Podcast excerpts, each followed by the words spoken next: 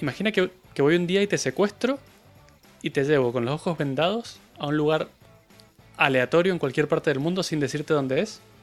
Te suelto ahí y, y nada, te dejo ahí. Podría ser cualquier lugar del mundo. ¿Qué es lo primero que harías? A ver, ¿tengo mi móvil a mano? Sí, no te lo quito. Vale, entonces abro Google Maps. Abres Google Maps para ver dónde estás, ¿no? Efectivamente. Claro, claro, claro, tal cual. Perfecto, perfecto. Bueno, a decir verdad, yo lo primero que haría es escribir al grupo de Telegram de Bucle Infinito. Así a me ver si me pueden echar una mano. Eh, y en el caso de que no consiga ayuda ahí, podría escribir a, a Twitter, a arroba bucleinf, y preguntar ahí. Y la segunda opción sí sería buscar en el móvil Qué cabrón. exactamente dónde estoy. Pues como te, es decir, te tengo que responder yo a Twitter, así que. Eso es, Adri está ahí respondiendo. Pero bueno, sí, efectivamente, lo primero que haces es sacar el móvil y ver a dónde estás en Google Maps. Y justo de lo que te quiero hablar hoy es de sistemas de posicionamiento global. Oh, mierda. Pensé que ibas a hablar del GeoGuessr. ¿Del geo qué? ¿No, no, ¿No conoces GeoGuessr o GeoGuessr o algo así? No. mato, es el. me- O sea, es decir, me acabas de poner el ejemplo perfecto de esto. Es. eh, eh, se llama GeoGuessr y es, es, te dan. Eh, ¿Cómo se llama la, la función que tiene Google Maps de ponerte en 3D, en el 360? Ah, como Street View. Eh, justo Street View, te pone Street View en algún lugar del mundo y tú lo único que te puedes hacer es mover con las flechitas del Street View y tienes que decir en qué punto del mundo estás. Oh, qué bueno. Es muy Pues- chungo, muy chungo.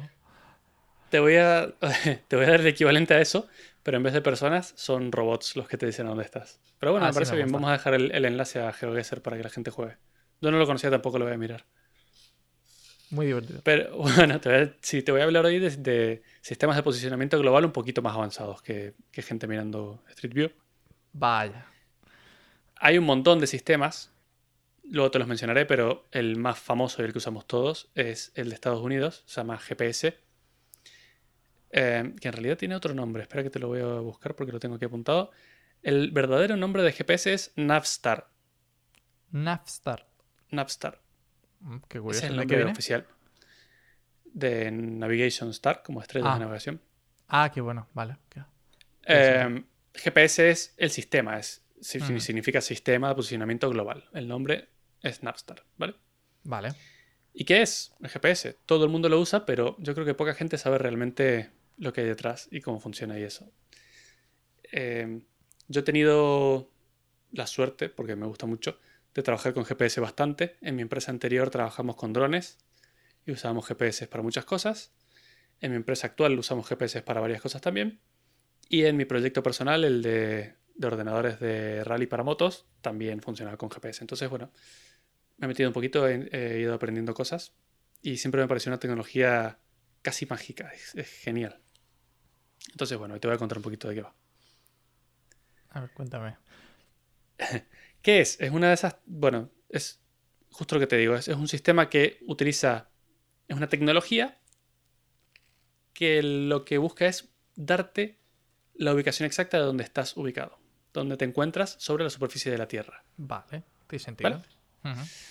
Entonces, para eso, lo que hace es utilizar satélites que están orbitando alrededor de la Tierra y lo que hacen es trilateral, trilaterar, Vale. que, que todo el mundo piensa que es triangular, pero no, esto es trilaterar, es diferente y ahora te voy a contar de qué va. Es un poquito más complicado que triangular.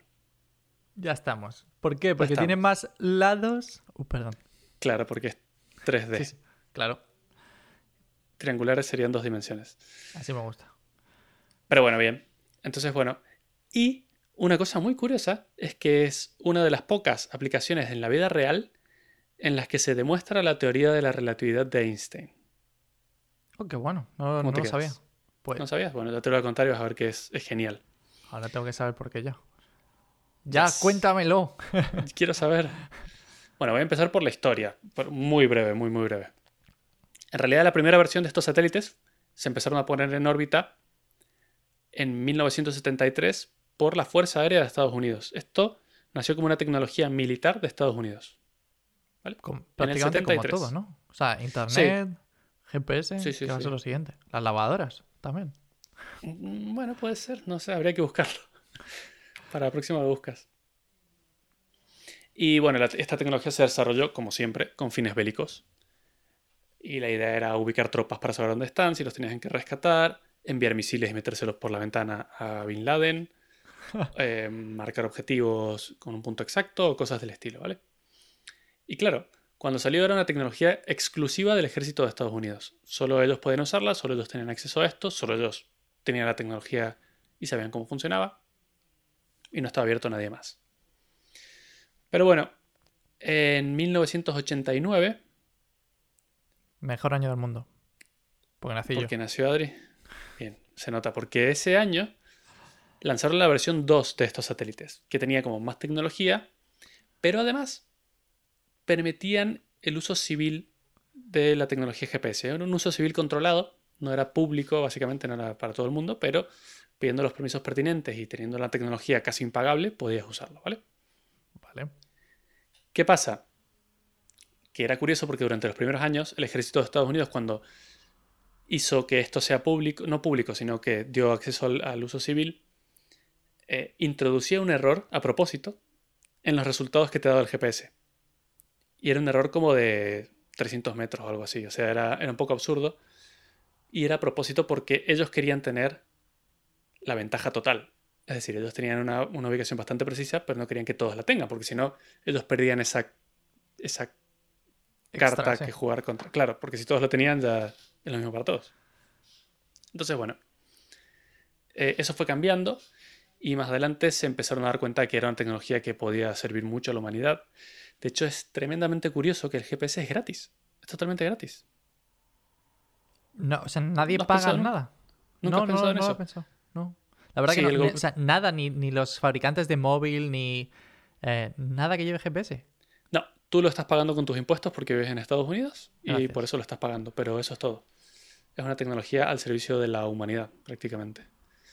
Lo cual me parece increíble, es de las pocas cosas que quedan. No sé si en breve nos empezarán a cobrar o algo, pero A mí me sorprende alegra. que, siendo mucho. Estados Unidos, me sorprende Sí. que, no, que no hayan puesto una caja al salir, ¿sabes? En plan, eh, Sí, exacto, una tip. tal cual. Pero bueno, entonces, eh, un poquito más adelante, eh, lo liberaron en el año 2000, se abrió totalmente al uso público ya directamente. Ya cualquiera podía tenerlo, te compras un GPS, lo ponías en el coche y, y ya podías ver. Quitaron la restricción esta de, del error introducido, o sea, el error inducido, y ya lo podías usar. El margen de error que te da la, la ubicación del, sistema GPS va a depender de la cantidad de satélites que tengas en línea de visión directa. Es decir, eh, por encima de tu cabeza tienes que ver como mínimo cuatro, y ahora vamos a ver exactamente por qué son cuatro el mínimo y no tres, eh, para poder recibir una, una ubicación. Pero si en vez de cuatro tienes 10, vas a tener mucha más precisión en esa ubicación, ¿vale? Y a partir de diciembre del 2018 se lanzó el primer satélite de la versión 3 de GPS. Que este, bueno, tiene un montón de prestaciones. No he tenido mucho tiempo de mirar exactamente qué, qué mejoras trae, pero sé que la precisión va a aumentar un montón. Y los sistemas que tiene internos son mucho más precisos también. O sea, es que todo eso se traduce en precisión al final de, en los resultados que te dan, ¿vale? Vale. Eh, eso se empezó a lanzar en 2018. Está previsto que para 2023 se lance el décimo, son solo 10 de esos satélites, y va a ser el último. Y lo curioso es que la semana pasada, el 5 de noviembre, ahora hace 3 días, SpaceX ha puesto en órbita el cuarto de esos 10 satélites, por supuesto usando su Falcon 9 y por supuesto recuperando la primera etapa, todo salió perfectamente. Así es que bueno, voy a dejar en las notas del episodio el link a- al video de YouTube de la misión completa. No sé si lo has visto, pero es un bicharraco, ¿eh? El, GP el satélite GPS. son grandes los satélites, satélites GPS. Porque, bueno, justo ahora te iba a contar cómo funciona, pero parte del funcionamiento es que tienen una vida útil de 15 años. Vaya.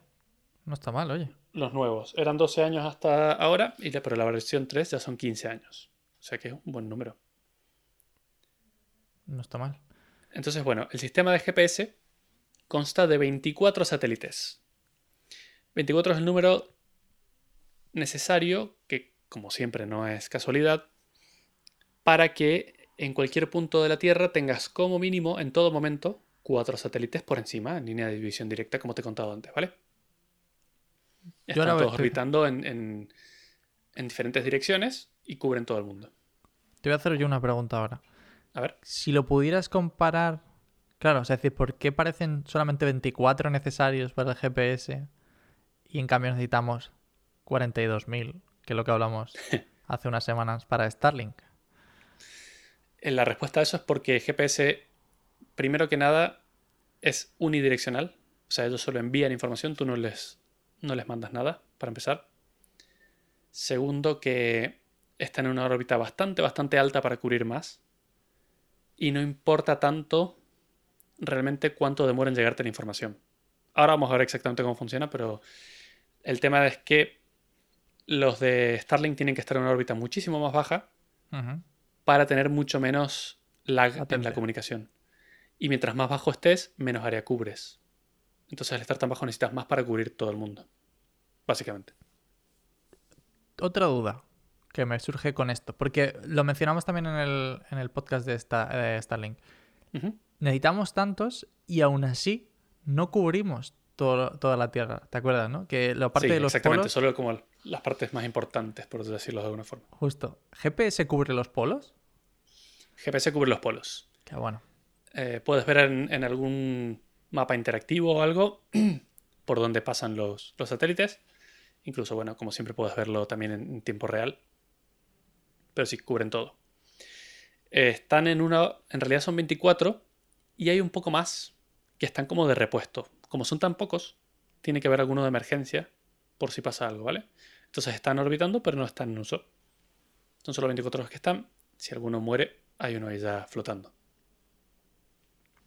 Y están en una órbita, están en la órbita media de la Tierra, no están en la más alta de todas, que son exactamente, y te digo exactamente porque este número es importante, 20.180 kilómetros sobre la superficie.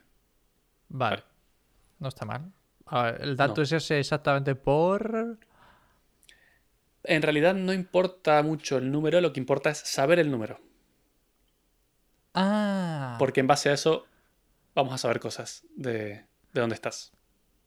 Claro, de la diferencia. Claro, vas a saber a qué altura estoy. Eh, exactamente. Ahora, ahora vamos a ver cómo se calcula todo eso. Vale. Pero bueno, por otro lado, cada satélite se mueve a 14.000 kilómetros por hora. Nada. Está parado. Entonces, claro, lo que hace esto es que complete una órbita a la Tierra, da toda una vuelta a la Tierra en 11 horas 58 minutos, ¿vale? Esto también es importante, pero para la cosa que menos te hubieras esperado nunca. Ya te lo contaré más adelante también. Para echarte la siesta. No, no tengo ni idea.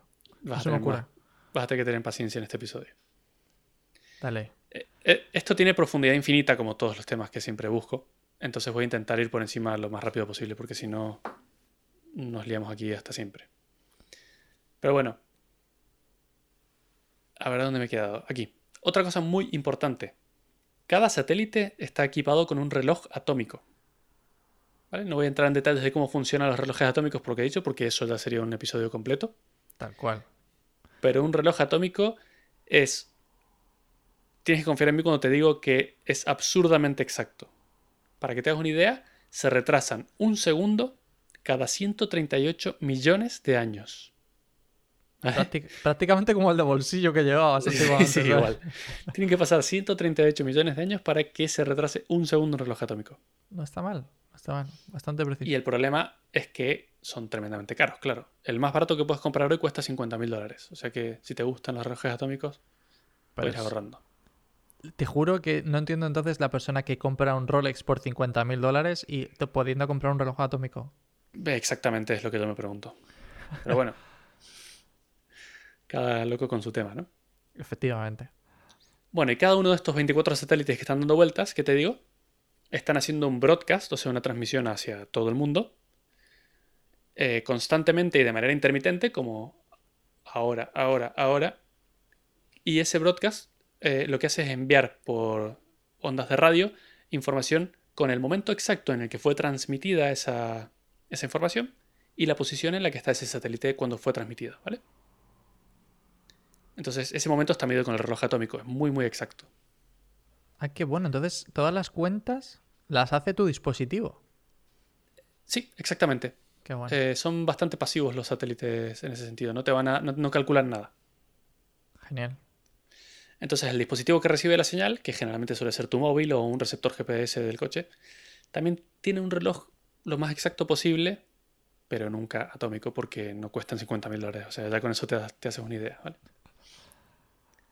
Entonces, bueno, eh, dado que las ondas de radio viajan a la velocidad de la luz, el dispositivo va a recibir la información en un, tiempo después de haber sido transmitida. O sea, no es instantáneo, por supuesto. Y de, eh, de hecho, en eso nos vamos a basar para buscar la ubicación. Simplemente, cuando el satélite envía la información, eh, el momento en el que fue enviada esa información viene dentro del paquete de datos, ¿vale? Vale. Entonces, cuando tu móvil la recibe, lo que hace es ver la hora de tu móvil, a esa hora le restas el momento en el que fue enviado, y con eso obtienes el tiempo en el- de viaje del paquete, ¿no? De la información. Y sabes dónde estaba el satélite en aquel momento, claro. Exacto. Eso lo multiplicas por la velocidad de la luz y lo que obtienes es exactamente la distancia entre tú y el Y el satélite. satélite. ¿Vale? O sea que con un solo satélite lo único que puedes calcular es la distancia entre tú y el satélite, ni más ni menos. No Vale. la posición de donde estás ni nada parecido. Claro, claro, claro. Entonces, bueno, ahora te voy a explicar un poquito cómo va el tema de la trilateración. Muy bien. Ya, Eh, suena, ya suena duro, ¿eh? ¿Suena duro? Te voy a Sí, trilaterar. exactamente. Exactamente. Tú estarás mirando las notas del episodio y tengo unos dibujitos, pero para los oyentes que no los tienen, van a tener que dejar todo lo que estén haciendo y prestarme mucha atención. Lo voy a intentar simplificar lo máximo posible, pero es un poco jodido de, de explicarlo sin dibujar, ¿vale? Pero bueno, vamos a empezar con un escenario simplificado. Vamos a imaginar que el mundo es en dos dimensiones únicamente. Oh, mierda. ¿Estamos en esas ya? ¿Vamos a, Estamos en esas. ¿Vamos a añadirnos a la Flat Earth Society o algo así? Sí, sí, sí. Por ahora, ya luego nos pasamos al 3D, ¿vale? Vale, venga, va. Pero empezamos con el 2D. Entonces, imagina en un papel Sí. que yo te dibujo un círculo que representa la Tierra, ¿vale? Vale. En ese círculo, en la parte superior, dibujo un puntito que eres tú. Perfecto. Hasta aquí te lo vas imaginando, ¿no? Sí, sí, sí. De momento sí. Ok. Ahora imagínate que de arriba de ese círculo de la Tierra dibujo dos puntos más, con una Vale. separación, más o menos equivalente. los satélites, ¿no? Esos dos puntos serían los satélites, ¿vale? Vale. Ok. Entonces, con la técnica que te he explicado antes de cómo medir la distancia, los satélites saben exactamente a qué distancia están de ti. En realidad, Vale. no lo saben los satélites, lo sabe tu, tu móvil. Tu móvil. Los cálculos los hace tu móvil, exacto. Entonces, vamos a suponer, para simplificar, que no es un número, es un número ridículo, pero vamos a decir que el primer satélite se encuentra a 10 metros de ti. Vale. Esto significa que podríamos dibujar un círculo alrededor del satélite con un radio de esos 10 metros y tú podrías estar en cualquier parte de ese círculo, ¿no? Efectivamente, sí. Tal cual. Porque el satélite sabe que estás a 10 metros, podrías estar alrededor de él en cualquier punto, ¿no? Exacto. Porque Pero no lo sabe que- dónde. la información que yo tengo es, yo estoy a 10 metros porque he hecho el cálculo y sé la posición exacta del satélite porque él me lo ha dicho. Entonces, ¿no? Sí, Entonces, sí, exactamente, pero bueno, esa posición no se usa para nada. Se usa Ah. para otras cosas que ya luego te explicaré. De momento quédate con que sabes a qué distancia estás Claro, pero ese para, satélite. pero para el círculo del satélite necesito saber en qué posición se encuentra él. Sí, exacto. Para, que, para saber dónde está el satélite para dibujar su círculo, necesitas saber su, Vale, posición. Claro, exacto. claro. Justo, vale. Entonces, el Vale. origen del círculo es el satélite y el y el es- radio es, la distancia. es la distancia. Vale. Entonces, sabemos que estás en un radio de esa distancia alrededor del satélite, ¿vale? Ah, Pero claro, con eso no sabes nada de dónde estás. Entonces, lo que hacemos es, necesitamos un segundo satélite. En este segundo satélite, vamos a suponer que está a 12 metros, por inventarme un número. Vale. Entonces dibujamos un círculo alrededor de ese satélite, esta vez con un radio de 12 metros. Y si te lo imaginas, estos dos círculos se van a solapar. ¿Te acuerdas los diagramas de Venn que veíamos cuando íbamos a la escuela? Sí, sí, sí. La teoría de conjuntos y todo eso. Que son dos círculos solapados. Bueno, exactamente eso. Claro, entonces sabemos que tienes que estar en el radio del satélite 1 y a la vez en el radio del satélite 2. Y en el único, la única posición posible en la que puedes estar en esos dos es donde coinciden. Claro, en el punto de arriba o en el punto de abajo de donde coinciden, ¿no? Exactamente, donde Vale. se solapan, donde O sea, exactamente. los- El donde intersectan. Esa es la palabra que no me estaba saliendo. No intersecta. Que puede ser o arriba de donde intersectan o abajo. ¿Vale? Vale. Y esos son dos posibles. Entonces, claro, ¿cómo hacemos para quitarnos esa duda? Lo que hacemos es añadir un tercer círculo, que es la Tierra. Y ahí es donde intersectan los tres círculos. Estás. ¿Perfecto? Vale. Vale. Eso está bastante fácil. Si el mundo fuera plano, con dos satélites ya podríamos tener GPS, ¿vale? Sí, estaría bien. Solo con dos. Exactamente. Entonces ahora te lo voy a complicar un poquito más. Porque el mundo en el que vivimos, lamentablemente, o para bien o para mal, es tridimensional. Porque tú lo complicado. digas. Eso, oh, eso, te lo digo porque tú lo digas, porque está clarísimo que, que no, que hay gente que piensa que no, pero, Pero bueno. pero me mola, me mola. Entonces, vale, entonces en este caso, en vez de dos satélites, vamos a necesitar un mínimo de tres. Vale, ¿Por qué? Y ahora lo vas a entender. El primero estaba a 10 metros, ¿no? sí, Pero esta vez significa que en vez de, como es un mundo 3D, en vez de dibujar un círculo, vamos a tener que dibujar una esfera. ajá, Ya pasamos al mundo 3D. ¿Recuerdas el segundo satélite que estaba a 12 metros? Dibujamos Sí. otra esfera otra vez y al igual que antes, donde coinciden las dos, donde intersectan, esta vez no vamos a tener dos puntos. vamos a tener un Estamos círculo. hablando de cosas 3D. Vamos a tener un círculo exactamente. Es decir, la en geometría la intersección de dos círculos, de dos esferas, perdón, es un círculo. Esto probablemente sea lo más difícil de imaginar, pero imagínate dos burbujas que están intersectadas y toda el, el área de la intersección es un círculo, ¿vale? Vale, ¿Qué pasa? Que tú podrías estar en cualquier parte de ese círculo. efectivamente, O sea que sigues sin saber dónde estás. exacto, sí, necesito Vale. Otro círculo más, o sea, otra esfera más, ¿no? Exacto, necesitamos otro satélite más para generar una tercera esfera. Esa tercera esfera lo que hace es eh, buscar la intersección entre esa esfera y el círculo que hemos obtenido antes, y la intersección entre una esfera y un círculo son dos puntos. ¿Vale? ¿Te acuerdas cómo era antes en el mundo 2D? Teníamos lo mismo, claro. dos puntos. Entonces, bueno, ¿cómo solucionamos para saber si estamos arriba o abajo? El que Pues esté en la igual Tierra. que en, que en 2D, añadiendo la, la esfera de la Tierra a la ecuación y descartando el, el que sobra, ¿vale? Vale, Todo esto está muy bien, está solucionado. Eh, pero claro, esto trae unos problemas luego que te voy a explicar un poquito ahora. Pero no quiero dejar de mencionarte una cosa que he encontrado hace poco, que me lo recomendaron unos chicos en el trabajo, que es un juego que se llama Euclidea. No sé si lo conoces. sí, me, lo tengo, de hecho tiene una versión gratis, ¿no? Y una de pago. Sí, yo lo tengo pagado y todo. Yo también lo tengo pagado. Es súper complicado. O sea, es decir, com- o sea, me he pasado los dos primeros niveles que eran los gratis, los gratis me los he pasado eh, prácticamente perfectos porque me flipaba Ajá. dibujo técnico. Y es muy, muy difícil, muy difícil. Sí, eh, básicamente se trata de esto. En realidad es todo 2D, pero es como de geometría, de rectas, de líneas, de encontrar, eh, no sé, está muy muy bien. Dibujar un triángulo equilátero con estas herramientas en menos de tantos pasos. Claro. Entonces, bueno, si te interesa lo que te he contado, puedes jugar ese juego. Está para móvil o para ordenador. Pero bueno, vamos a seguir un poquito más adelante. Ok, Una, una cosa que tenía yo una duda y es la de hasta donde yo tenía entendido por el tema de que, que tú, ha- tú has mencionado una cosa que no es tan fácil de hacer, que es eh, eh, poner el círculo de la Tierra como una esfera extra a la hora de tener las ecuaciones, ¿no? De, de- perdón, de, tener, de contar los círculos o las esferas. Hasta donde yo sabía, ah, necesitabas cuatro satélites para que ese cuarto justamente te pudiese aportar el valor de la esfera de la Tierra. Exactamente, es, es así. ¿Por qué? Porque, bueno, este, esto no me quise meter mucho porque es mucho más difícil de explicar sin dibujarlo. Pero la intersección de los tres satélites Es una recta. no va a dar donde estés tú, va a dar sumergido dentro de la Tierra, ¿vale? Claro. Necesitarías saber la altura sobre el nivel del mar exacta a la que estás. Vale, claro. Eso Y eso en la Tierra es muy difícil porque además, para empezar, no es una esfera, es un geoide. La Tierra tiene... Podrías estar en una montaña o podrías estar en el agua. Eh, si bien hay mapas de eso, es toda una movida. En cambio, con un cuarto satélite, siempre te va a dar el punto exacto de donde estés, como sea. Porque Claro. es la intersección de cuatro y ahí no hay forma de equivocarse, ¿vale?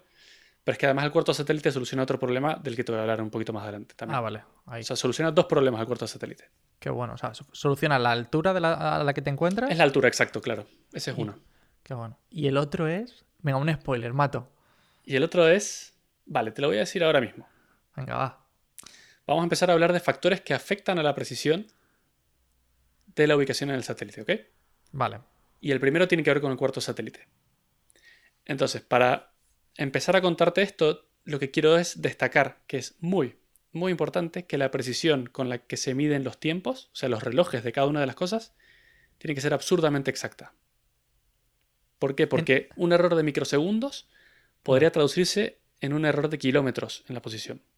Mierda, kilómetros. Sí, exactamente. ¿Por qué? Porque la velocidad de la luz es muy alta. Ya, ya. Y tú ten en cuenta que el tiempo de viaje que estás midiendo es en función de la velocidad de la luz. Luego lo multiplicas por la velocidad de la luz. Si te equivocas muy poquito, lo estás multiplicando por un número muy grande.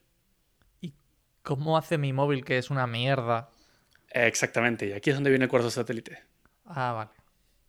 ¿Vale? Entonces, bueno, el problema es justamente que los dispositivos como los teléfonos móvil, móviles o un receptor GPS o incluso mi reloj que tiene GPS, ya verás tú, tú sí tiene un...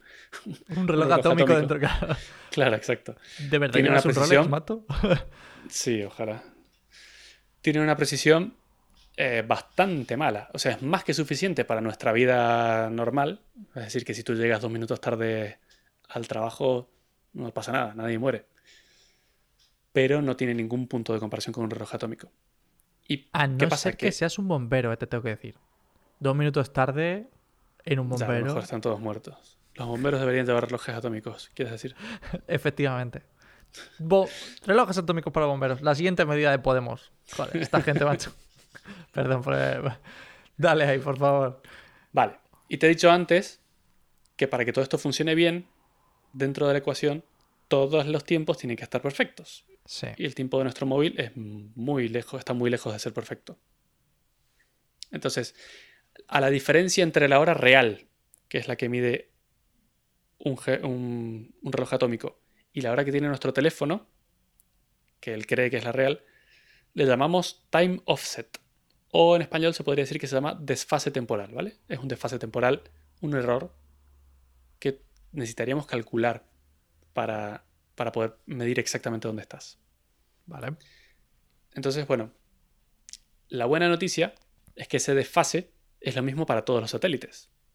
Es decir, si tu reloj está a 200 milisegundos adelantado, esto va a estar 200 milisegundos adelantado para todos los satélites que te están enviando la señal. O sea, eso ya nos simplifica un poco las cosas. Pero bueno, ese, ese valor es una incógnita que vamos a tener que resolver para poder calcular tu posición. Hay que tenerlo en cuenta. ¿Por qué? Porque si tu reloj está mal, el tiempo de viaje de esa señal va a estar calculado mal. Vas a creer que estás en una posición completamente diferente, ¿vale? Entonces, bueno, hay una forma que es con el cuarto satélite, en la que yo te he dicho que si eran tres satélites podías estar en cualquier altura. Pero esto significa que si tú añades un cuarto satélite, no podrías estar en cualquier altu- altura, puedes estar en un lugar exacto. Tal cual. un Y en base a ese punto exacto, solo puedes estar ahí si el tiempo es X. Exacto. Entonces con eso ya resuelves la hora exactísima. En ese momento conviertes tu móvil en un reloj atómico prácticamente, personal Qué bueno. Y gratis. y gratis. Bueno, gra- ¿Qué te parece? me parece genial. Entonces, bueno, ese es uno de los primeros factores que afectan a la precisión y así es como se soluciona, ¿vale? El cuarto satélite, como te he dicho, soluciona las dos cosas. El, el problema del offset temporal y la posición, la altura en la posición. Vale. Otro problema que, que- que no se tiene mucho en cuenta, o que tal vez no lo habían tenido en cuenta en su momento, es la atmósfera. ¿Por qué? Porque hay una parte de la atmósfera, la atmósfera está constituida por varias capas, una de ellas se llama la ionosfera, que está entre los 60 kilómetros y los 2000 kilómetros sobre la superficie de la Tierra, es la ionosfera. ¿Y qué pasa? Que en esa capa suele haber muchos electrones que están por ahí flotando libremente, y hay tantos que tienen una influencia suficiente como para afectar el paso de las ondas de radio. Yo no sé exactamente cómo funciona porque esto es un nivel mucho más técnico. No sé si afectan a su velocidad, no sé si afectan, no sé a qué afectan, pero hacen que pierdas precisión. Y el tema es que, claro, te he dicho que está entre los 60 y los 2000 kilómetros. Sí. Entonces, las señales de radio tendrían que atravesar 1840 kilómetros de esa ionosfera para llegar a ti, ¿vale? Vale. Ese es el menor de los errores. Pero si el satélite que estás viendo está en el horizonte, tiene que atravesar Ah, muchísima más muchísimo ionosfera. más, claro. Exacto. Entonces, bueno, ese es una- un tema que lamentablemente no podemos solucionar. O sea, no hay manera. Qué A menos que quitemos la ionosfera. Y, y no, casi mejor que no. Claro, Porque casi no- mejor que no. Porque Es por eso que a día de hoy los satélites tienen un margen de error que no es tan exacto. Porque, bueno, hay muchos factores, este es uno de ellos y este es uno inevitable. Entonces, bueno, eh, con no tan exacto te tengo que decir que en el mejor de los casos son dos metros, que están más que bien. Vamos, dos metros de, de precisión. Creo que te podrían poner el misil en la uña del En el pie, ojo. ¿sabes? Vamos. Vale, ya, si lo queremos en el ojo, ya te voy a contar después cómo hacerlo, ¿vale? Venga, dale ahí. Específicamente en el ojo. Un misil miniatura que vaya al ojo directo. Por favor. Vale. Y luego, como te he dicho antes, otro factor que puede afectar a, a esto es la posición en la que se encuentran los satélites alrededor del mundo. ¿Por qué? Porque tú necesitas, como te dije antes, la distancia entre tú y el satélite, pero necesitas saber a dónde está ese satélite para poder dibujar la esfera que te contaba. Ajá, sí, exacto. Exacto. Esto, por suerte, es, entre comillas, fácil, porque los satélites tienen una órbita conocida y súper predecible, ¿vale? O sea, siempre sabemos dónde están, siempre sabemos dónde van a estar. Y de hecho, incluso el Departamento de Defensa de Estados Unidos lleva la cuenta de esas posiciones y lo mete en una base de datos que comparte con todos los dispositivos GPS que se llaman almanaques, ¿vale? Incluso, no sé si habrás visto, pero en dispositivos que no están conectados a Internet demora mucho más en pillar la señal de GPS, en hacer lo que se llama el lock o el fix. Y eso es porque tu dispositivo se está descargando esa información de almanaques a través de los satélites por un medio súper ineficiente. Por ondas de radio se lo está descargando. Sí, exactamente. Qué loco estaba. Sí, exactamente. Entonces, por eso a veces pueden pasar 3-4 minutos y todavía no pillas fix. Vamos a hablar después de cómo mejorar eso un poquito también. Pero claro, luego hay otra cosa curiosa y es que la gravedad de la Luna y la del Sol ejercen una fuerza sobre esos satélites y los desvían un poquito también. Que a lo largo del tiempo te he dicho que son 15 años. No afecta mucho, pero sí que afecta un poquillo. Y ya sabes que cualquier milímetro y cualquier microsegundo aquí cuenta. Entonces, claro, eh, esto también es predecible. Y eh, de nuevo, el Departamento de Defensa guarda toda esa información en estos almanaques y los comparte con todos, ¿vale? Vale. O sea que ese es el menos grave de todos. Y ahora, Joder, pues ese es el menos grave. Madre mía. ese es el menos grave. Pero ahora viene el que más me gusta de todos. A ver. Y aquí es donde se relaciona lo que te he dicho de la teoría de la relatividad con el GPS. ¿Vale? Que todavía, todavía estoy roto con esto, ¿eh? A ver. Dale, ahora te voy a contar. Tú no sé si te acuerdas, pero es- sabes que estuvimos con Albert Einstein hace unos un par de años. Sí, claro. Salió, no sé, como no estu- estuviésemos en el Madame Tussauds, ¿sabes? Con, la, con el museo, de, la- ¿sabes? la el museo de cera, claro. Bueno, el gran Einstein nos explicaba que el tiempo no es absoluto. Es decir, no hay una medida del tiempo en todo el universo. Nos gustaría mucho que así sea, pero no es así, depende de un montón de variables. Para empezar, y sin meterme mucho en el tema, la teoría especial de la relatividad nos dice que mientras más rápido se desplaza un objeto, el tiempo desde su punto de vista se hace más lento. Perdón, desde el punto de vista del observador se hace más lento, ¿no? Tal cual. Eh, bueno, en realidad, desde el punto de vista del observador, se hace más lento. O sea, te- tengo que pensarlo porque siempre me siempre confundo. No sé si es así. Ah, bueno. No, es al revés. Es desde el punto, claro, de- del viajante. O sea, depende. Desde un Ah, punto en- neutro, en realidad. Desde un punto neutro, el que va muy rápido, su tiempo pasa más rápido que el que está quieto. ¿Vale? Efectivamente. No, Vale. es pasa ¿Y más esto? lento, perdón. Pasa más lento. De hecho, el hermano, claro, es, el- es en, el- en el- la teoría esta de los hermanos gemelos, el que viaja hasta la velocidad de la luz es para el que pasa el tiempo más lento y vuelve más joven Exactamente. que el que, Eso el es. que eso es. permanece El más rápido es, al tiempo le pasa más lento. Por eso Exacto. es que según esta teoría, es casi imposible viajar a la velocidad de la luz, porque mientras más cerca estés de esa velocidad, más lento va a pasar el tiempo y no llegas. Y no llegas. Exactamente. Bueno, aquí se han dado cuenta de que esto aplica y es todo verdad, porque como te he dicho antes, los satélites se desplazan a 14.000 kilómetros por hora. ¿Vale? Vale. Y esto se traduce en que los relojes atómicos se retrasan 7 microsegundos cada día con respecto a la Tierra. Oh, mierda, eso no es. Claro, es muchísimo. O sea, es decir, piénsalo. En, en mil. en- o sea, en un millón de días ya, ya tienes un segundo de Exactamente. retraso. Exactamente. Pero esto, esto me encanta porque pocas cosas hasta ahora habían sido capaces de demostrar esta teoría.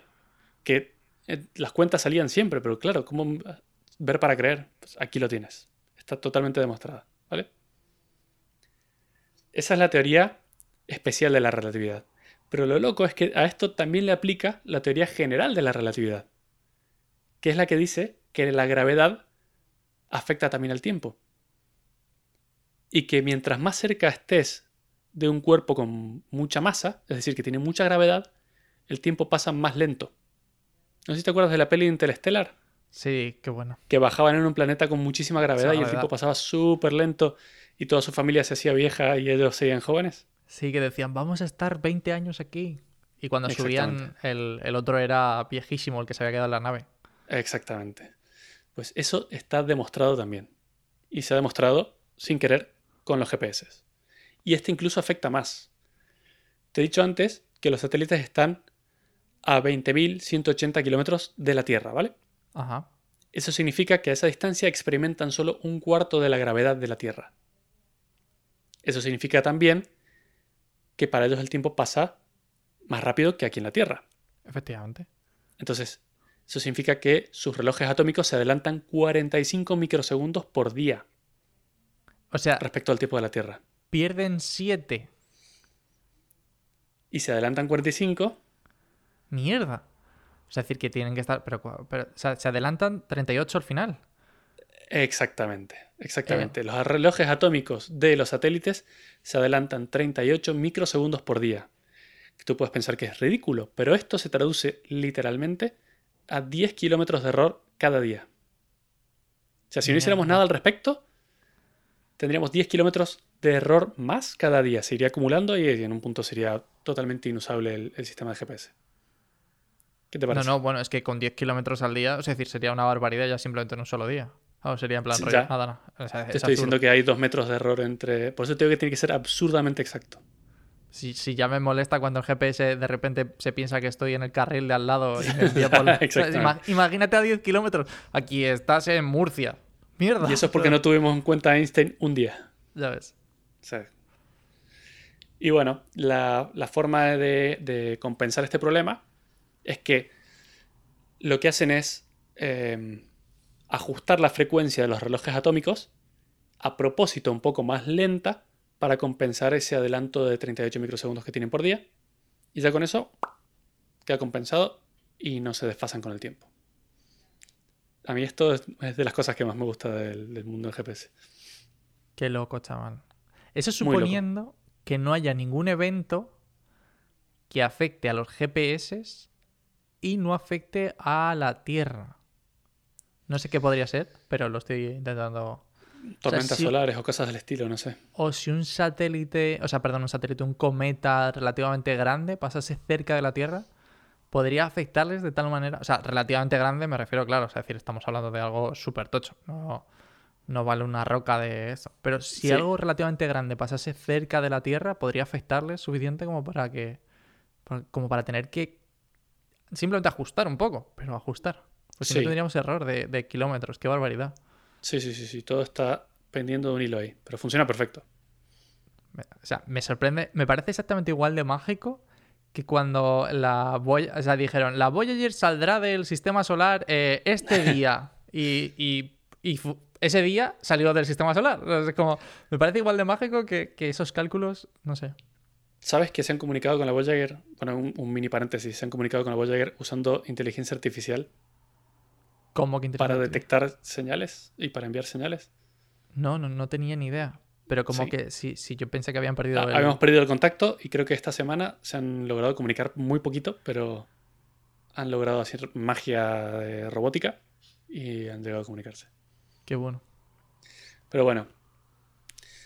Eh, es lo que te decía antes. Es este tipo de cosas que usamos todos los días, pero no sabemos lo literalmente mágico y tecnológico que hay por detrás. Pero bueno, luego te voy a contar muy brevemente sobre algunas herramientas que hay para mejorar esto. Y tenemos dos formas de mejorarlo. Una es el tiempo que demoras en pillar la señal, porque cuando sacas el móvil tú no quieres estar 35 minutos esperando a que se descarguen los calendarios y te llegue la información y te den la, todo, ¿no? Sí, me imagino que, sería bastante traumático. exactamente. Entonces, el primero es GPS asistido. Y ese lo tienen todos nuestros móviles. ¿Y qué significa?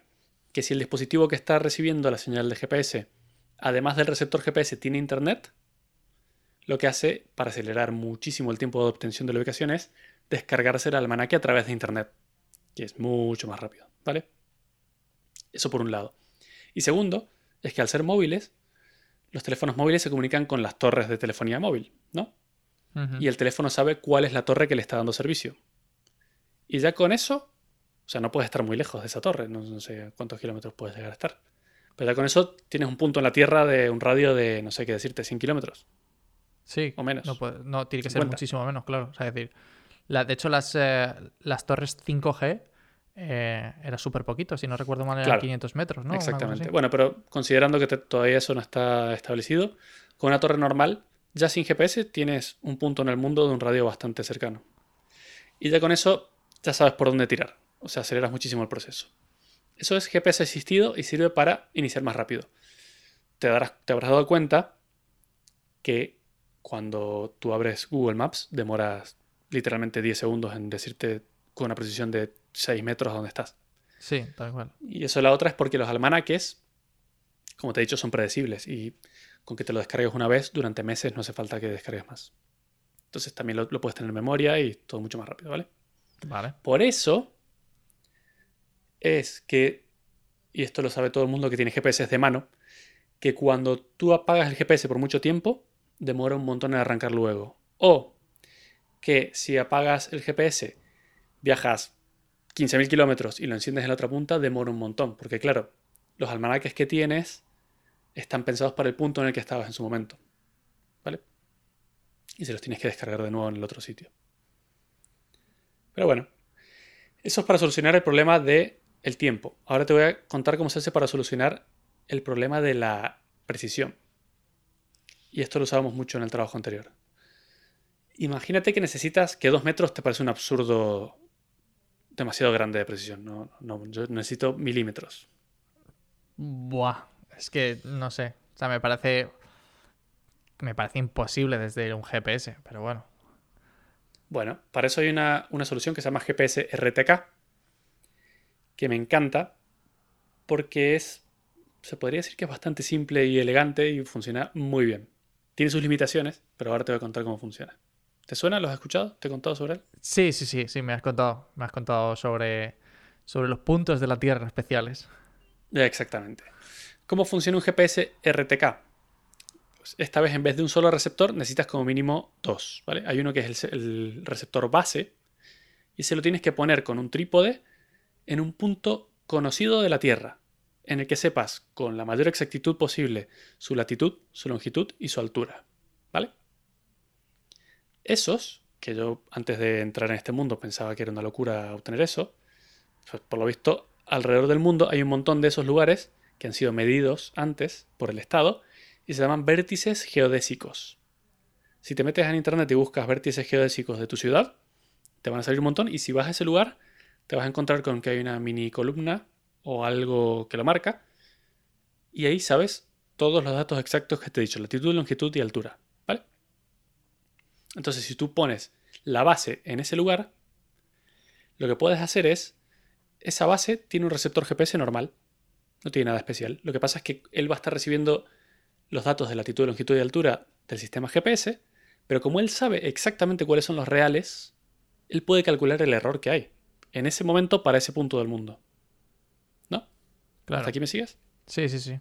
Entonces sabe, claro, sabe la diferencia perfecta de en plan rollo. Hay Él sabe el error, claro. Aquí hay un, metro y medio clavado. Es exacto, un metro y medio me estás dando de más hacia la izquierda, ¿vale? Entonces, ese GPS también se puede comunicar con otros GPS. Este otro GPS, que sería un nodo de esta base, se podría poner, que es lo que hacemos nosotros, en un dron, por ejemplo. Y ese dron puede estar volando por ahí. Ese dron va a recibir la misma señal de GPS, pero la base le está dando el error en tiempo real que hay en el GPS. Entonces el dron sabe, lo único que tiene que hacer es, de la información que le está llegando a los satélites, sumarle o restarle el error. Y tienes una precisión que te juro que yo me he quedado sorprendido porque es absurdamente exacta. Lo mueves un centímetro y te lo marca.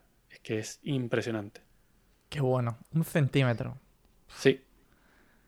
Como, como limitación tienes que no hay vértices geodésicos en todas partes y no sabes exactamente la latitud y longitud de donde tú quieras. Eso por un lado. Y por el otro es que la base tiene que estar en ese vértice. O sea que tus nodos pueden estar a una distancia relativamente cercana por varios motivos. El primero es que no te alcanza la onda de radio para comunicarte más lejos. Y tú me podrías decir, vale, pero podría hacerlo por internet e irme a otra parte del mundo. Tampoco vale, porque en otra parte del mundo el error que has calculado en ese punto no es el mismo. Ya. Entonces no te vale. Qué bueno. A mí se me ocurre poner una antena de... Pues como... O sea, en esos puntos, en los vértices geodésicos, colocar una antena pues como si fuese la de, la de móvil, ¿no? Las hay, Para- las hay. Ah, Están, existen, eh, son servicios de pago eh, y te cubren áreas definidas. Ellos te dicen, tengo antenas aquí, aquí, aquí y con estas antenas te doy el margen de error de toda esta área. ¿vale? Si te vale, me pagas por mes y tú haces tus cosas con, con un solo dispositivo. No te tienes que preocupar de, de vértices geodésicos ni cosas raras. Yo te digo el error. Claro. Pero bueno, existen. Vale, y finalmente te voy a contar que lo que te dije, Navstar, o el GPS que usamos todos los días, es el más conocido de todos. Pero hay un montón. Y te voy a nombrar, bueno, no hay un montón, hay cinco literalmente. Y te voy a nombrar cuáles son. El Un GPS es el de montón. Estados Ay, Unidos. Tantos como, tantos Sí. como cinco. Joder, macho. De verdad, ¿eh? ¿Cómo, cómo lo pintas?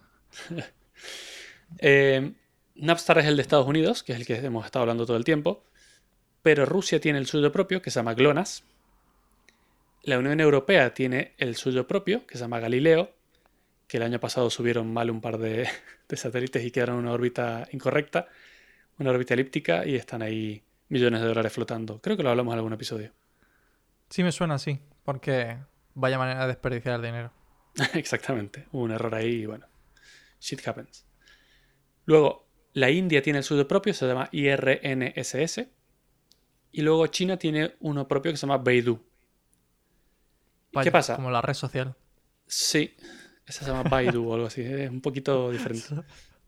Bueno, ya estamos, de verdad. Ya estamos ahí con los detalles. Pero bueno, lo bueno es que los dispositivos, como nuestros teléfonos, cada vez tienen más eh, capacidad, o sea, tienen receptores para diferentes sistemas. Entonces, nuestro teléfono, para empezar, te aseguro que tiene para Napstar, que es el de Estados Unidos, para GLONASS, que es el de Rusia, y para Galileo, que es el de la Unión Europea, recibe los tres. ¿Y cuál es la ventaja? Que te he dicho antes que mientras más satélites, más precisión. Y más rápido vas a pillar toda la información. Entonces, bueno, se suele hacer una combinación de varios. ¿Vale? Esto está constantemente en actualización, se siguen subiendo satélites nuevos, como te he dicho, el GPS-3. De, Galileo está en proceso, no están todos los que tienen que estar arriba, creo que van a ser 36, no sé por cuántos van. Eh, se van cayendo porque se van arruinando, pero bueno, es, es como un organismo vivo de satélites que nos van dando la ubicación. Y bueno, como conclusión, la próxima vez que utilices Google Maps, a lo mejor tendrás, serás un poquito más consciente de toda la física, la matemática y por supuesto la magia que está sucediendo por detrás para que tú puedas saber tu posición en este planeta.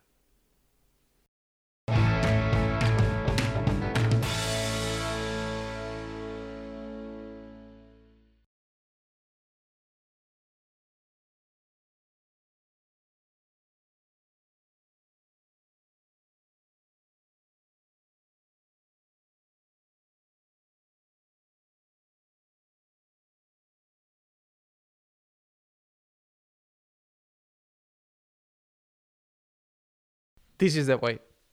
This is the way.